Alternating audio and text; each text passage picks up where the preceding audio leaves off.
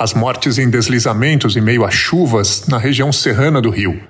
As falhas de um poder público que não sabe lidar com suas cidades. A visita do presidente brasileiro à Rússia e à Hungria. O recrudescimento da crise na Ucrânia e mais. Eu sou João Paulo Charlot e esse é o Durma com Essa, o podcast de notícias do Nexo.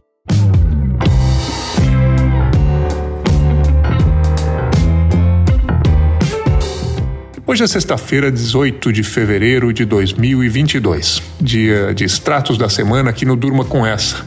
Hoje eu trago um resumo das principais notícias dos últimos dias. Vamos lá? A semana que termina foi marcada por um desastre em Petrópolis. Chuvas fortes caíram na cidade da região serrana do Rio na terça. Morros deslizaram, casas desabaram, enxurradas levaram carros e até ônibus pelas ruas o número de mortos passou de 100 e outra centena de pessoas ainda estava desaparecida nesta sexta. Tá tudo estável. Tá ela, a tia e a nenenzinha, filha da minha filhada de baixo. Aí. Um bebezinho de um ano. É. Mas quando é... a gente tem que manter as esperanças, né? Tudo é possível, tudo é ah, é possível. Eu já tô perdendo a esperança já. Aqui no Nexo, a Isadora Rupp mostrou o que faz da região serrana um lugar tão mortal. O problema passa por aspectos climáticos, pela densidade populacional, por falhas em sistemas de alerta e pela falta de planejamento urbano. Há 11 anos, essa mesma região já havia sofrido uma grande tragédia em meio a chuvas, com mais de 900 mortos. Há problemas crônicos de infraestrutura, mas houve também uma excepcionalidade quanto ao volume de água que caiu. Segundo dados preliminares, as chuvas de Petrópolis foram as mais intensas em 50 anos. A Mariana Vick mostrou aqui no Nexo quais as evidências que ligam desastres como esse aos eventos extremos impulsionados pelas mudanças climáticas. Ela também ouviu especialistas para entender por que o tema é negligenciado no debate público.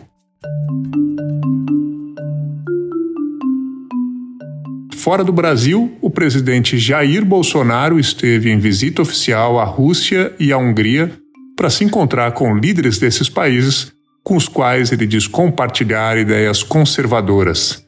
Em Budapeste, o Bolsonaro chamou o primeiro-ministro húngaro Viktor Orbán de irmão. Orbán é um dos expoentes da extrema-direita mundial e, assim como o presidente brasileiro, vai enfrentar as urnas neste ano considero o seu país o nosso pequeno grande irmão. Pequeno se levamos em conta as nossas diferenças nas respectivas tensões territoriais. E grande pelos valores que nós representamos, que podem ser resumidos em quatro palavras: Deus, pátria, família e liberdade.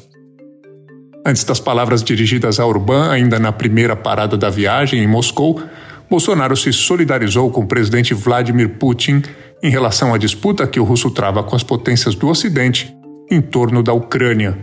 O gesto do brasileiro foi criticado pelos Estados Unidos. O Departamento de Estado americano disse que o momento escolhido para prestar solidariedade à Rússia não poderia ser pior. Enquanto Bolsonaro se reunia com Putin, o ministro do Supremo, Edson Fachin, que assume terça-feira a presidência do Tribunal Superior Eleitoral por seis meses, fez alertas sobre possíveis ataques cibernéticos russos durante as eleições brasileiras deste ano. Nós mostramos aqui no Nexo a relação do governo da Rússia com ataques hackers cometidos contra grandes empresas, órgãos governamentais e sistemas eleitorais pelo mundo nos últimos anos.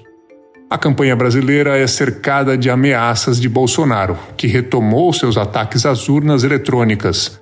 Há temores de que esse ambiente possa acabar em tumulto eleitoral. Enquanto Bolsonaro encerrava sua viagem à Europa, a crise da Ucrânia voltou a recrudescer. No início da semana, parecia que o Putin estava recuando as tropas na fronteira com o país do leste europeu mas logo depois as conversas parecem ter desandado outra vez. Aqui no Nexo nós mostramos o vai vem nessas negociações, ainda muito tensas e desencontradas.